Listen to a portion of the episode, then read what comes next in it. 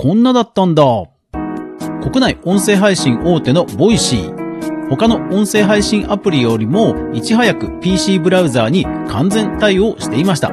先日、 stand.fm が PC 対応をし、また、 Radiotalk も対応を進めてきています。そこで先行している Voicy がどんな進化を遂げてきたのか、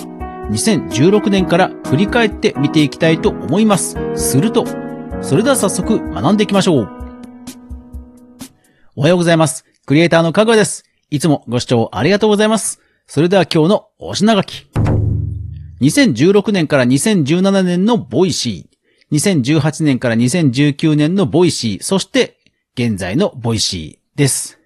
はい。今日はですね、温故知新企画ということで、 Voicy の歴史的なお話をしていきたいと思いますので、よろしくお願いします。というわけで、早速2016年から見ていきましょう。まずはこちら。アーカイブオルグというウェブサイトがありまして、実はここのウェブサイトで、いろんなウェブサイトの昔の画面を実は見ることができるんですね。今 AI がほらすごく流行っていて、ただ AI というのはネット上のいろんなデータをね、学習していろんなね、知識をアウトプットしてますよね。というような感じで、実は AI が出る前からインターネット上の情報をいろいろとね、こうアーカイブもう貯めていこうというようなウェブサイトがあって、それの代表格がアーカイブオルグというまあ海外のサイトです。ですから、え Voicy に限らず、まあ、Yahoo ですとか、 stand.fm ですとか、いろんなウェブサイト、公開されているものは全てではないんですが、実はこの archive.org で検索をしますと結構な確率で見つかるんですね。ですからこの機能を使って、 Voicy の2016年、まあ本当にスタートアップの当初の頃からの PC 画面のデザインがどんな風な変遷を辿っていたのかということを見ていきたいと思います。なお、スタンド FM が先日 PC ブラウザーにフル対応しましたよという配信をボーナストラック限定公開 URL で、え私のスタンド FM で配信しています。YouTube、ポッドキャスト、ラジオトークの方もブラウザーで配信、ボーナストラックを聞くことができますので、ぜひ、この収録配信の概要欄にありますボーナストラック無料で聞けますので、ぜひそちら聞いてみてください。PC ブラウザーにフル対応した、まあ、 stand.fm の今後、 Radiotalk の今後を占うべく、今日はその Voicy の歴史を辿っていきたいと思います。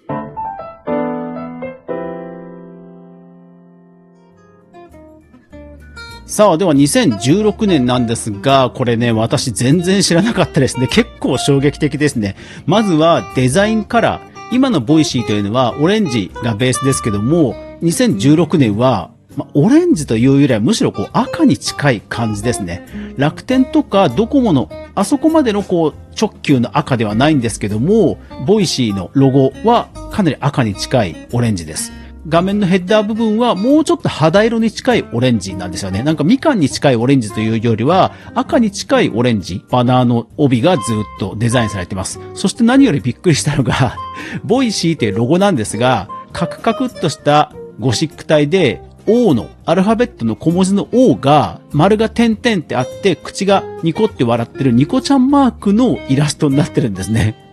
いや、このデザインは私初めて見ました。この時期はまだベータ版ということで、えーアプリの方のみだったんですが、企業概要のページがありますので見てみますと、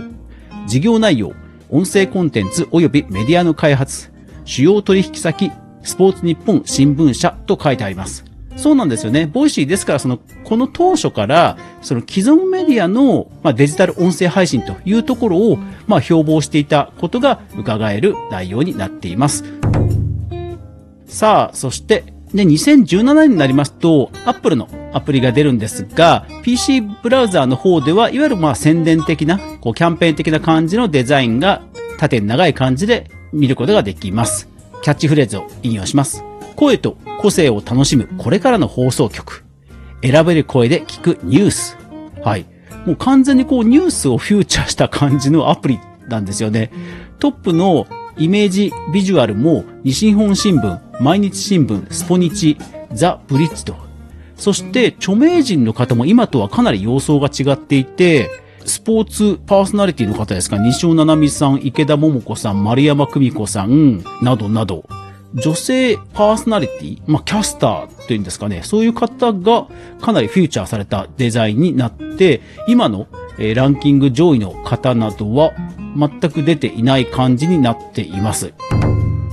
いやー、もう全く違いますね。さらに驚いたのは、 Voicy のロゴがブルーなんですよ。で、しかも、筆記体で女性的なデザインの Voicy と。で、O だけが赤いオレンジの O になってると。なんですよ。もうロゴが完全に変わってるデザインに変わっています。では2017年もう一つ見てみますが、キャッチフレーズが少し増えてます。読み手と聞き手が呼応する。声は単なる情報伝達手段ではありません。 Voicy は日々の情報を個性豊かな声で楽しむ放送局アプリ、活字メディアが読み手の表現でさらに魅力的な世界へと。はい。ここ非常に特徴的ですよね。読み手なんですよ、読み手。いわゆるその放送局、ニュースメディアというものをもともと標榜して、放送局や、まあ、ニュースを読むというコンセプトが前面に出てる。うん、そういう立ち上がり方だったんですね。びっくりですね。ですから逆に言いますと、当時もこのパーソナリティ募集、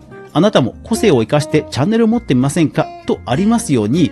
原稿があって読む人を募集的な感じなんですよね。えオーディションに参加するというボタンの文字列になってます。ですから今でも、え読む日経のパーソナリティオーディション、募集とかありますけども、あれのほんと先駆けなんですよね。いやー、だから、本当にその既存メディアのこう読み手の音声配信というコンセプトだったというのは私も知らなかったので、ちょっとなるほどなという感じです。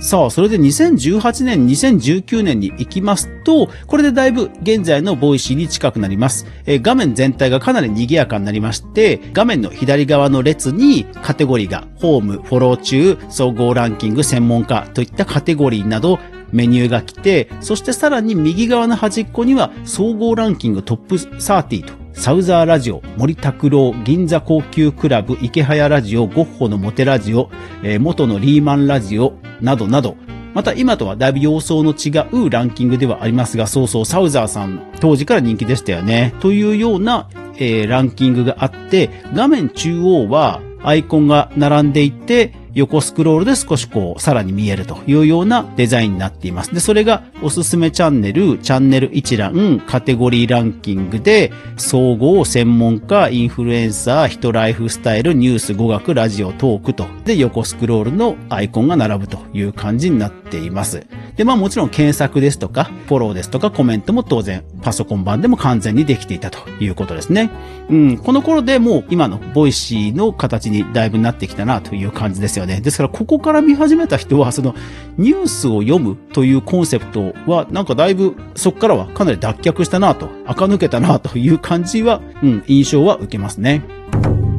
さあ、それで現在の Voicy なんですが、画面の一番大きいところに、現状ですと4枚、大きなヘッダー画像が自動でサクッサクッサクッと紙芝居風に流れるデザインになっています。どんな画像が来るかというと、音声コンテンツを聞くなら音声プラットフォーム Voicy、それから、